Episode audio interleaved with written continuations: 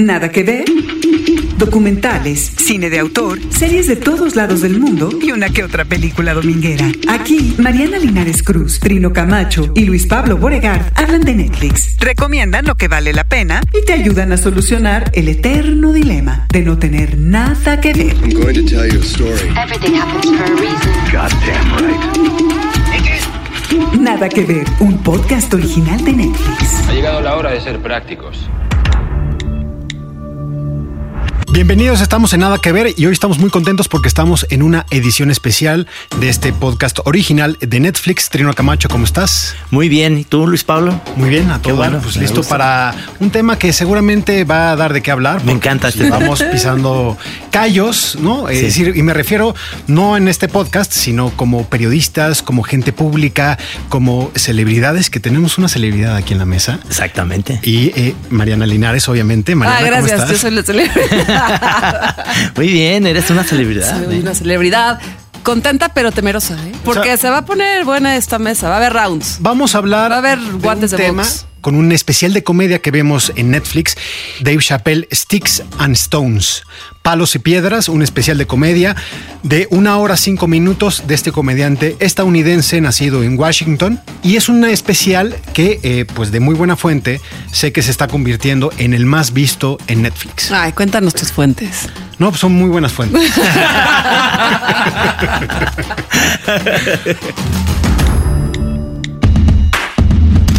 Dave Chappelle, Sticks and Stones, especial de comedia stand-up, escrita e interpretada por el comediante Dave Chappelle. Dirigida por Stan Lathan y distribuido por Netflix. This is Dave. He tells jokes for a living. Hopefully, he makes people laugh.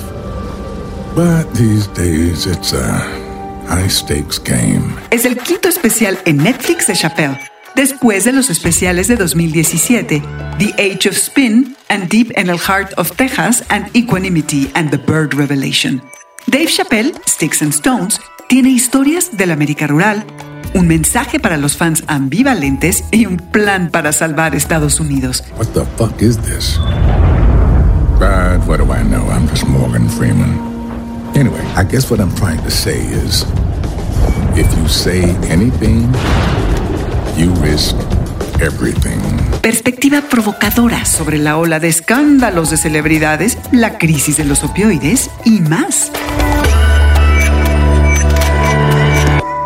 y trajimos a un amigo, eh, pues una de las voces radiofónicas más escuchadas en Ciudad de México, también escribe en periódicos, periodista y pues también un eh, transgresor en, en cuestión de, de ironía y la política, Javier Risco.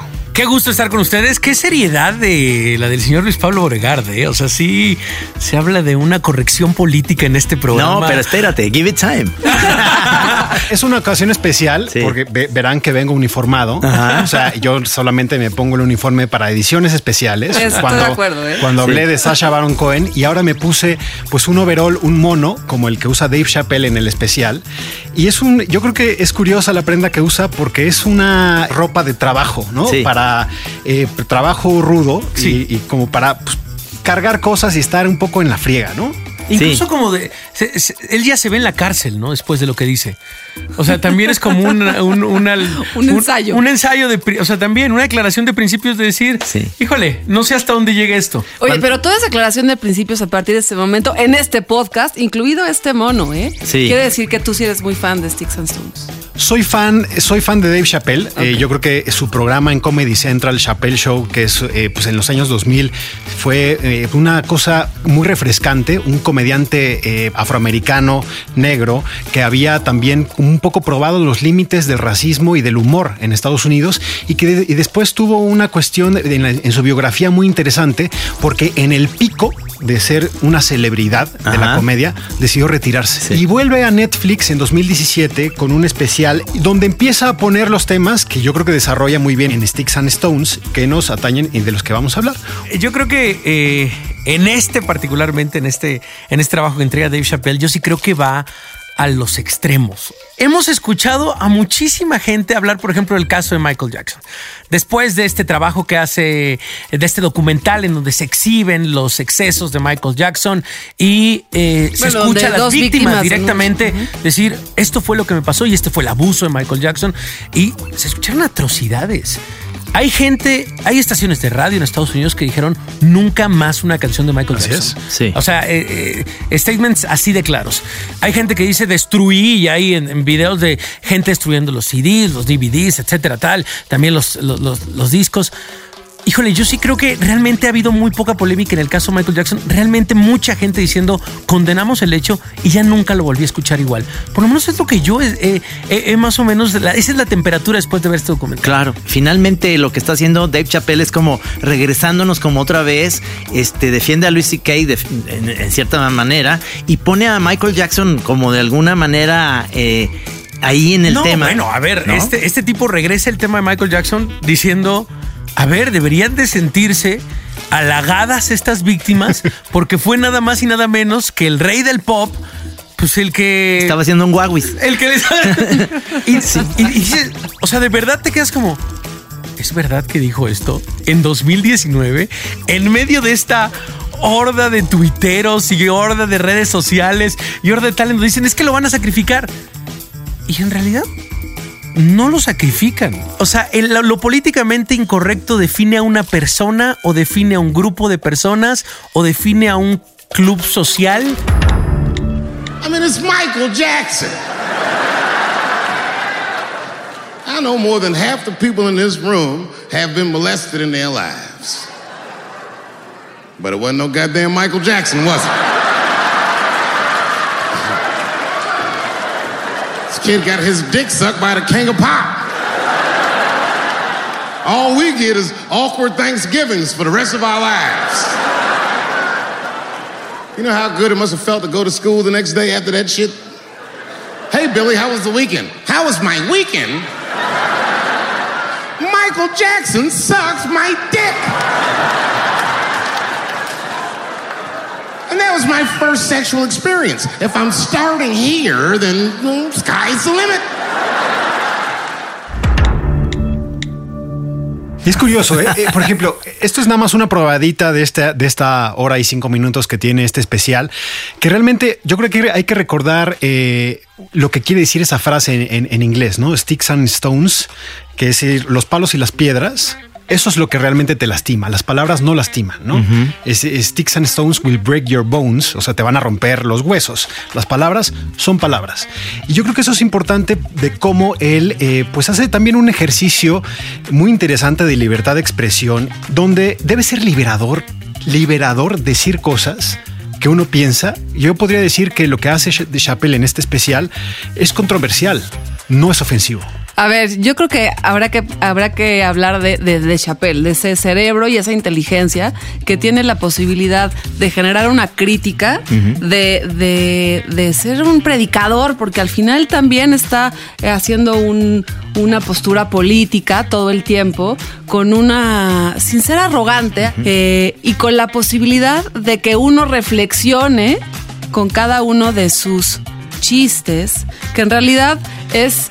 Para la gente que nos está escuchando, hay que también decir que Mariana Linares hizo la señal de las comillas, chistes entre, comillas. Sí, sí. Y más allá de lo políticamente correcto o incorrecto, sí creo que hay temas en donde hay que ser radicalmente eh, no permisivo. Y, y hay temas como el abuso a, a menores, hay temas como la violación a mujeres, hay temas como la identidad sexual, que más allá de lo políticamente correcto o no, hiere lo que uno quiere ser y lo que uno decide ser. Y no solo eso, hay vidas que han sido, eh, pues, lastimadas por ciertos actos de otras personas que más allá de la burla, yo creo que no hay que permitirlo. A ver, pero déjame ver si, si tengo claro un par de cosas. Ajá. Uno, ¿se le permite esto por ser Dave Chappelle? Uno. Y dos, lo que entendí de la lectura de Mariana es, en realidad lo que hace Dave Chappelle es irse al otro extremo para ponernos en el lugar de los radicales. O sea, eso es al final lo que quiere hacer Dave Chappelle. Esas serían la- las preguntas, porque a ver, este... Sí, efectivamente, habla en un, en un, en un fragmento de eh, la violencia de Chris Brown contra Rihanna. Y, hace la broma de, este, bueno, Chris Brown le pegó a Rihanna, pero bueno, a ver, habría que preguntar qué hizo Rihanna. O sea, habría que a lo que voy es, estas posturas y este papel de Dave Chappelle es poner al espectador en el extremo más radical de que podría haber gente que piensa como él hablando en serio. O sea, no lo sé. O sea, es lo que acabas sí. de decir. Sí, sí. Yo creo que esa, esa es su inteligencia. Esa es la posibilidad de poner temas de esa manera. eh, que a uno lo hacen pensar en ese otro radical que sí piensa eh, en que por qué qué hizo ella, qué hizo ella mal para que le pudieran pegar, porque se lo voy a permitir yo. Pero- Entonces, pero- pero es que, claro, me quiero decir, parece- a mí me, me- me- me fascina la manera como te lleva Chapel en la autocrítica de la humanidad, porque Claro. creo, como dice Risco, porque además él, él es una persona que vive en Ohio, fuera de todos los reflectores, con un cierto tipo de vida, y entonces él tiene congruencia con su, con su propia vida. Él, él mismo dice, yo tengo miles de, de amigos LGBTTT, la, la letra que ustedes quieran, pero pongo, como dice Risco, lo que pueden opinar los demás. Y yo creo que ahí es, esa es la inteligencia absoluta de este personaje. A mí me, a mí me queda muy claro que, que en general en la comedia se tienen que llegar a estos, a estos puntos. Yo me acuerdo cuando Gilbert Gottfried, un, también un comediante, hizo el primer chiste sobre el, el 11 de septiembre, muy cercano a lo que había pasado. Y entonces estaba muy sensible a eso. Y él, ya sabes, ellos dicen... eh, que tú soon, o sea, realmente sí, me, me adelanté, pero, pero está en, en todos. Eso, eso se va diciendo. Y nada más un- una nota a eso, Trino, porque me encanta. Hay un documental de ese momento de Gilfred Gottfried. Ajá. Se echa ante la incomodidad de haber eh, perturbado a toda la audiencia. Sale al paso con uno de los chistes de comediantes para comediantes Sí. que se llaman los aristócratas, que es un chiste de lo más soez, lo más terrible y que él pues revela, digamos, como un, como un mago que revela sus cartas. Pero es interesante justo en, en esa ocasión. Ahora, la comedia sí. griega viene de la tragedia. Sí. ¿Qué es lo que nos hace reír? Pues la tragedia del otro, la tragedia propia, la tragedia del Dios. Y pues eso sí creo que es parte de la condición humana, burlarse de, de- Sí. de lo que uno no puede controlar. ¿No? Pero a ver, el tema es, ¿entra en el saco de la comedia o entra en el saco de solo los comediantes señalados y elegidos? A ver, te lo pregunto porque yo no recuerdo muy bien, seguro ustedes lo recuerdan, qué pasó con eh, el actor de, de- de Kramer de Seinfeld. Sí. En este problema Sí. que tuvo, me parece que contó un chiste racista. Sí. Me parece que contó un chiste Y racista. se empezó a pelear con alguien del público ahí. Es decir, ahí es lo que es donde perdió él. Y se enganchó. Y no fue una reacción padre hacia la respuesta ni inteligente. A cosa que no hace. Aquí hay una, hay un momento en el que pierde la concentración porque hay un teléfono que suena, ¿no? Entonces, él no pierde esa parte.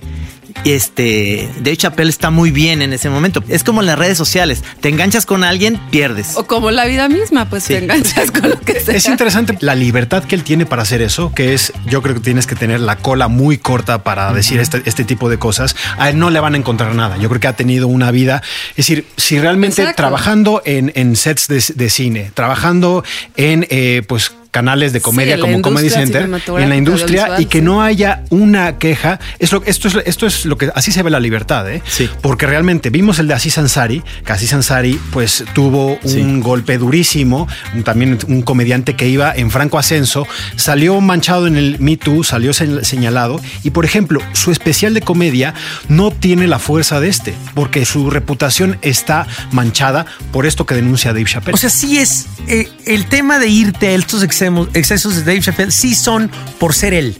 O sea, se les Totalmente. permiten por ser él. Totalmente. Sí, Claro. cosa que no le pasó, por ejemplo, a, a Bill Cosby. Bill Cosby tiene todo, o sea, la verdad yo tengo un DVD que lo voy a seguir recomendando, sensacional, que habla acerca de la familia, de cómo es él, pero... Híjole, luego- mano. Y luego después tienes esta parte no. que él drogaba chavas para abusar de ellas. Se acabó y tu entonces credibilidad. se acabó esa credibilidad. Es más, él fue el primero en la, en la época de los Simpson, en las primeras temporadas, que no estuvo de acuerdo con los Simpson y pidió que bloquearan esa caricatura porque no tenía valores para él. O sea, que yo, yo decía, no puede ser Bill Cosby, porque estás diciendo eso sin saber Sí, sí. lo que venía. Oye, Risco, yo quisiera preguntarte, para ti, ¿hasta dónde tiene que llegar lo políticamente correcto o incorrecto? ¿Cuál es de pronto el límite que tú mismo te pones, te dices o no te pones? ¿O cómo se le hace para, para colocar lo político con humor? Híjole, a ver, eh, el sexenio pasado me, me- me pasó algo este, muy particular eh, con algo de los límites. Eh, yo creo que, híjole, no, no sabíamos lo felices que éramos con Peña Nieto, ¿no? De cómo nos unía como mexicanos para reírnos de él. Yo creo que de Peña Nieto salieron todas las bromas posibles. Y siguen, y siguen. ¿Se acuerdan de esta enciclopedia de la, de, la, de la serpiente? Que era la enciclopedia mexicana. Yo creo que así debe de haber de chistes de Peña, unos 12 tomos. Eh, pero hice yo uno en el cual creo que eh, por lo menos ese límite que habíamos puesto. Por ejemplo, yo, yo puse, se puso de moda hace, hace varios años en Twitter, ¿se acuerdan comparar Mac PC? Entonces ponías, bueno, este producto es Mac y este es PC, que es el chafa, ¿no? Era Mac PC y ponías, pues no sé, en Mac a Cristiano Ronaldo y a Messi y en PC ponías a Cuauhtémoc Blanco y a otro. Ya decías Mac PC, Mac PC y esa era, esa era la idea del chiste. Luego evolucionado a Netflix Blime. Ese anuncio fue patrocinado. No, pero. Y a mí se me ocurrió. Vi una fotografía de la pareja presidencial con sus hijos. De un lado estaban las hijas de Peña y del otro lado estaban las hijas de la gaviota. Y en medio estaban Peña Nieto y Angélica Rivera. Entonces yo puse la foto y puse del lado de las hijas de Peña, puse Mac. Y del lado de las hijas de Angélica Rivera puse PC. Send. Y- Publicamos. Sí, lo- híjole. Y varios, o sea, varios, varios muy queridos amigos eh, eh, me dijeron, híjole, me dice, es que hay que, dice, yo creo que te puedes meter con los políticos todo lo que puedas meterte con ellos y criticar el olor de Peña, eh, la voz de Andrés Manuel López Obrador, el peinado de Marcelo Ebrard, tal, Marcelo, Peña, López, todo lo que quieras, todo lo que quieras de ellos pero no meterte con sus hijos. Yo ahí sí lo concedí. Sí dije, claro, yo creo que sí, los límites por lo menos de la burla de tal caben en esto, en este, en este. Oye, ya si el hijo de Peña, ¿sabes qué? Es un empresario que está, Exacto. está metiéndose con exacto. tema Que de tal, de lavado, se tal. Oye, pues que seas hijo de tal, estás tema con la- Pero yo sí creo que, por ejemplo, ahí es un límite. Yo sí es un límite. Yo que te voy a platicar una anécdota. El Santos se publicaba en los años 90 en, en la tira dominical, digamos, de la jornada, y era una tira este, políticamente incorrectísima. Y, y- y Carlos Payán nos decía a nosotros, tanto a Gis y a mí, dice, ustedes nunca se autocensuren. Ajá. Aquí el que los va a censurar soy, Soy yo. yo. Que es un gran, claro. es, es un gran consejo, porque, porque tú no tienes por qué autocensurarte. Tú vas a hacer ese chiste y dices, ni modo, me voy con esto, ¿no? Y en Semana Santa sacamos un chiste para Semana Santa de humor, este, sobre Jesucristo. Entonces decidió no, no publicarlos y me acuerdo que el director era eh, Héctor Aguilar Camín y tengo la carta que, que me la regaló Magú que decía, por el bien del periódico y de sus vidas de ustedes también, no vamos a publicar esto. Entonces, de alguna manera siento yo que, o sea, tú lo que hiciste está muy bien, o sea, realmente uno va aprendiendo de esto, pero no puedes no hacerlo. Claro. ¿Les parece si escuchamos otro momento de, de este especial Sticks and Stones, donde se burla prácticamente de todo? Sky was all purple, there were people running everywhere. And this is the bar of the whole song. Prince say, trying to run from my destruction. You know I didn't even care. Good people of Atlanta, we must never forget that Anthony Bourdain killed himself. Anthony Bourdain had the greatest job that show business ever produced. This nigga flew around the world and ate delicious meals with outstanding people. That man, with that job, hung himself in a luxury suite in France.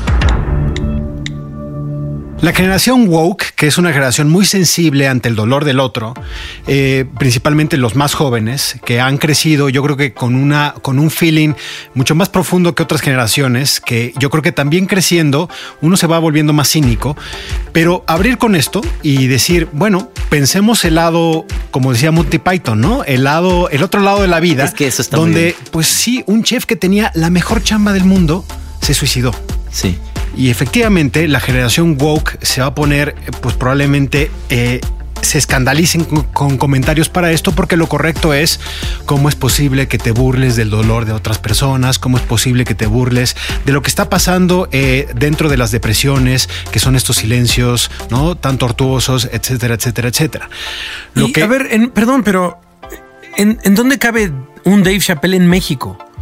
O sea, ¿en, dó- en dónde podríamos en este momento, en este país, eh, híjole, como tú dices, a ver, Dave Chappelle no es cualquier cosa, no es cualquier comediante, es un tipo que ha llevado, o sea, tiene una cola cortísima, es un tipo que ha sido constante en su crítica desde siempre.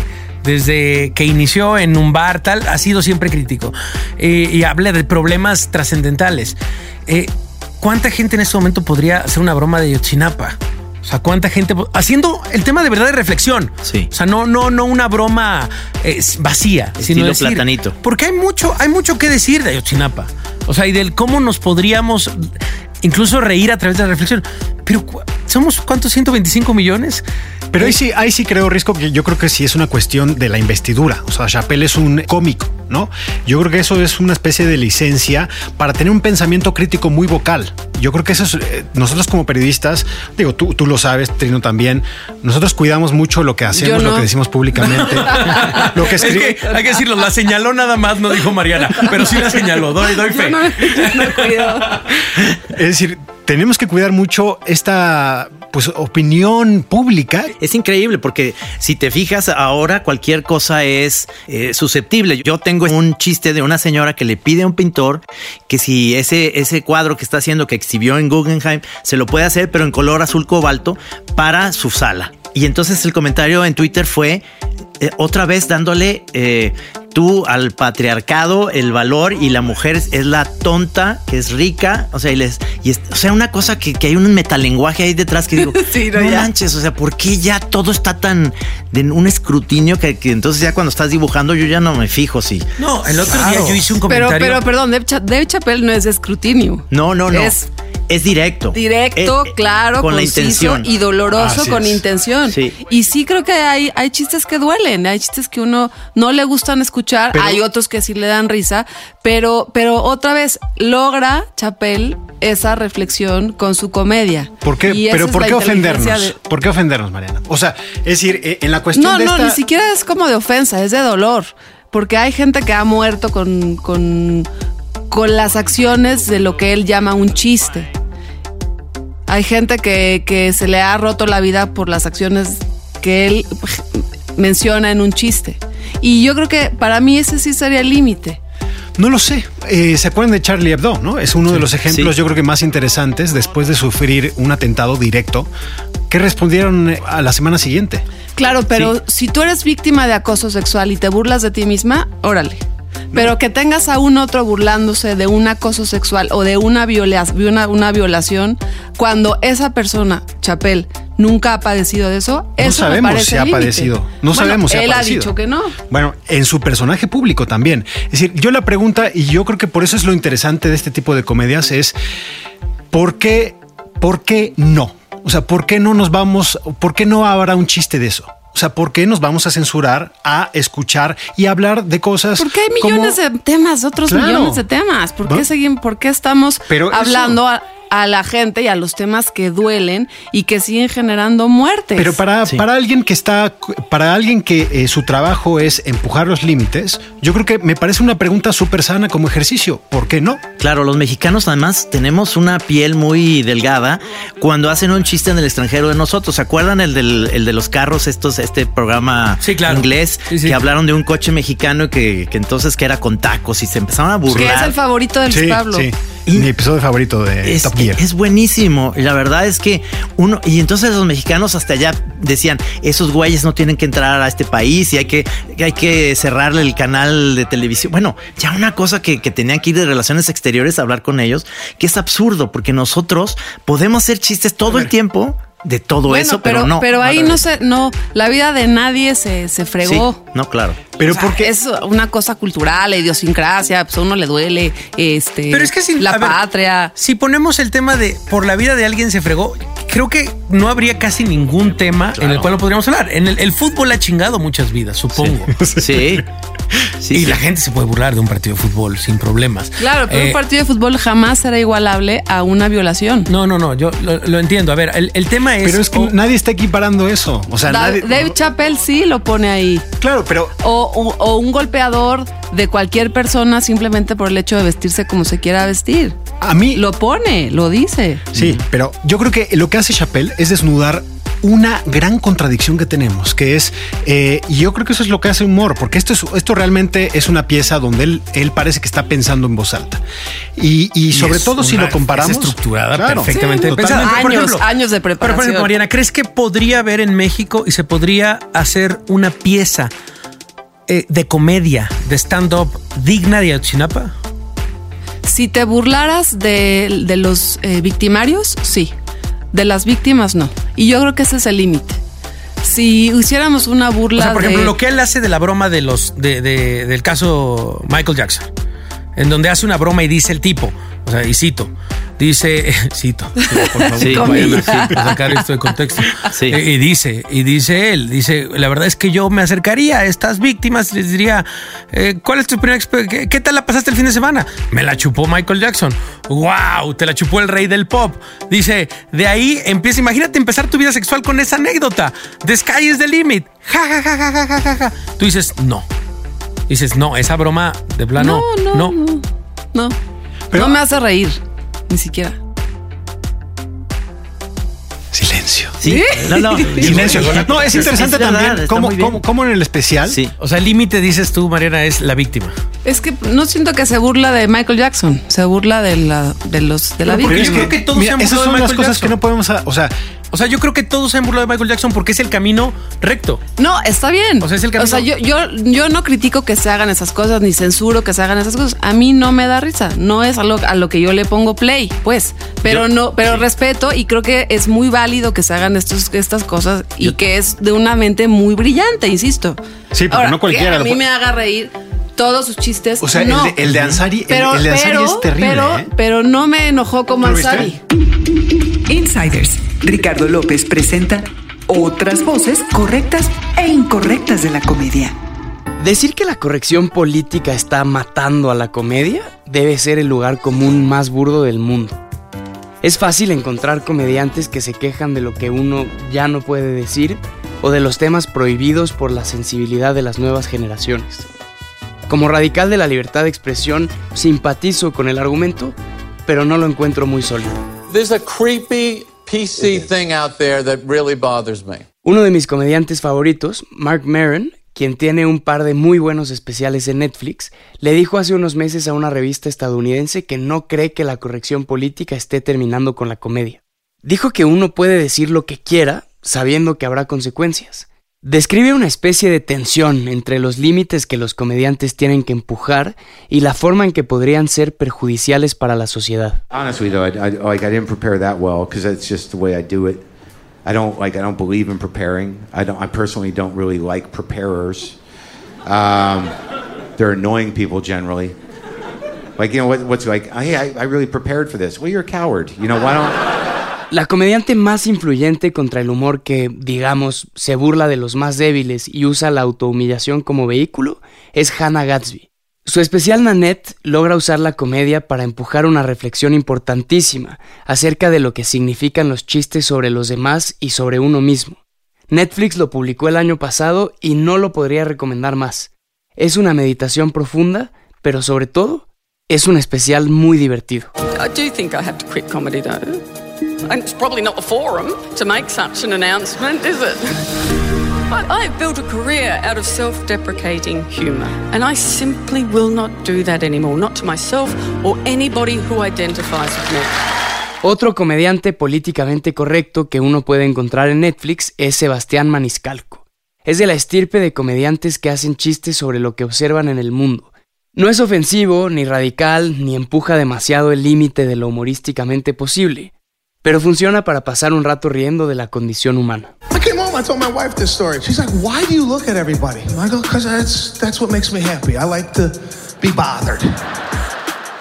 En América Latina también hay comediantes que se quejan de lo políticamente correcto. Hay algunos, como la argentina Malena Pichot, que subvierten la queja.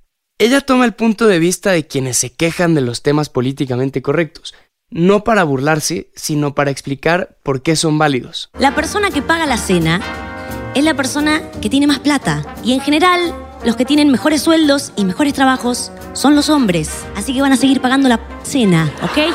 Normalmente estoy del lado de la responsabilidad individual. Creo con fervor casi religioso que los comediantes deben tener la libertad de decir lo que quieran, burlarse de quien quieran y hacer bromas de cualquier tema. Pero la libertad de expresión es una calle de doble sentido. Uno puede ser provocador y al mismo tiempo genuinamente divertido como Dave Chappelle, o fallar en el intento y recibir comentarios de quienes se sienten ofendidos. Ricky Gervais, uno de los comediantes más ofensivos y chistosos del mundo, ha propuesto un método. Dice que de entrada hay que dejar de quejarse que uno ya no puede hacer chistes de nada. Puedes bromear de lo que quieras, propone Gervais, y a algunas personas no les gustará y te lo dirán. Luego es cosa tuya si decides si te importa o no. A mí, como a Gervais, me parece un buen sistema. Bueno, esa fue una pieza de nuestro compañero Ricardo López Cordero. Eh, también es interesante escuchar el la reacción del público. ¿eh? El público está incómodo en muchos momentos de este especial. Efectivamente, no te ríes en todos los chistes. Mucha gente no digiere bien. Y, si, y yo les pido que como ejercicio comparen este especial con otros de Chappelle y van a ver eh, que hay un cambio sustancial. Este se grabó en Atlanta, donde se burla a más, perdón, aquí se burla de Atlanta, se burla de quienes lo estamos viendo en casa. Del Se público. burla, claro, del, Del público público. ahí. Yo me reí mucho cuando se ríe del hombre blanco, ¿no? O Sí. sea, y la epidemia de opio. I said, I fucking hate being poor. And my dad got really upset. He didn't scream or holler, that wasn't his way. He just threw his newspaper on the floor and he said, David, David, David, you are not poor. He said, poor is a mentality. He said it's a mentality that very few people ever recover from. Don't you forget it, son. You are broke.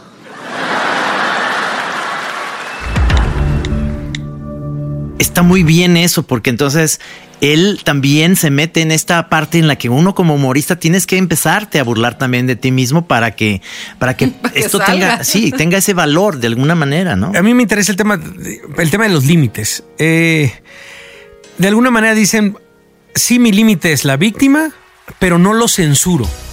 O sea, está bien que existan estos shows. O sea, ¿estamos todos de acuerdo en esto? ¿Con que existan estos shows? Tiene que ponerle play. La gente que está escuchando este podcast, lo recom- yo recomiendo que, que lo vean y entonces uno tiene O sea, pero tú todas dices, estas está conversaciones. bien Netflix que haga esto. Porque o sea, eso es- está bien que dé este micrófono. Porque es, es streaming, porque Netflix vino a dar estas voces. Si no existiera el streaming de Netflix, las televisoras no, no harían esto. O sea, NBC, CBS, cualquiera, Comedy Central, no lo hacen. Y Netflix lo único que está haciendo es dándole voz a esto que se me hace sensacional. Sí, yo creo que la, la pregunta no es necesariamente si está bien o si está mal. Yo creo que es muy popular. Nos encanta reírnos de la tragedia ajena. Este programa, no sé cuántas miles y millones de personas lo han visto en todo el mundo.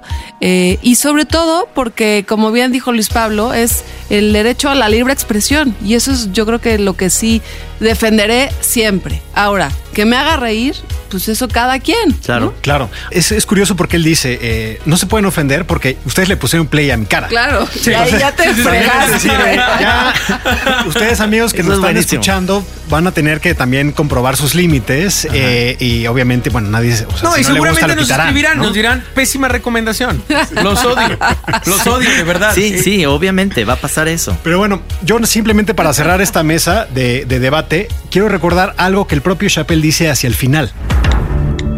if you're in a group that I made fun of, then just know that I probably will only make fun of you if I see myself in you. I make fun of poor white people because I was once poor. And I know that the only difference between a poor black person and a poor white person is that a poor white person feels like it's not supposed to be happening to them. Yo creo que también eh, atrás de eso hay un pensamiento de lo que no, lo que nos indigna, lo que nos ofende, pero también lo que nos hace reír, dicen cosas de nosotros. Totalmente. Sí. Y aparte que blindaje cae, ¿no? Sobre todo, sobre todo a la hora que acabas de escuchar cuando dice eso. O sea, cuando dice track, o sea, cuando dices, a ver, no, o sea, ahora sí que eh, la mirada del otro me hace existir y yo soy ellos. Totalmente. Entonces es, es, eh, o sea, es increíblemente profundo. O sea, ojalá de verdad nosotros camináramos para este país para, híjole, te- te- te- tener ahí un grupillo de personas que, que- que pudieran decirnos las cosas así. O sea, yo sí creo que hace falta mucho humor en la tragedia mexicana. sí, sí, sí. O sea, mucho, mucho humor inteligente en la tragedia mexicana. Porque nosotros somos tragicomedia. Sí, O sea, no, no. el melodrama.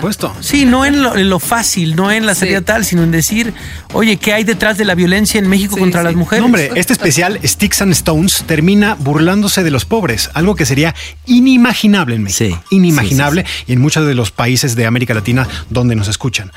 Pero bueno, eh, yo creo que lo que dice Risco es interesante. Escríbanos a ver qué pensaron de esto que nosotros venimos a platicar aquí, que seguramente ustedes han tenido estas charlas en sus casas. Eh, Risco, ¿dónde te leemos? Arroba Jrisco ahí en, en Twitter para conocer ahí los límites de, de la autocrítica y de la crítica también a, a políticos y todo. Y en el financiero y ahí en W Radio también me pueden escuchar. Mariana. arroba Emelinares Cruz y no tengo, no tengo tantos buenos chistes, pero tengo buenas recomendaciones para que puedan escuchar y ver. Cada semana buenas recomendaciones de lo que hay que ver. Yo soy Trino Monero en, ya saben, en Twitter, estoy en Facebook y también en Instagram. Y yo soy Luis Pablo Borregar, me encuentran en arroba Luis Pablo B. Y pues muchas gracias por habernos escuchado en este último episodio. Nos escuchamos pronto la próxima semana.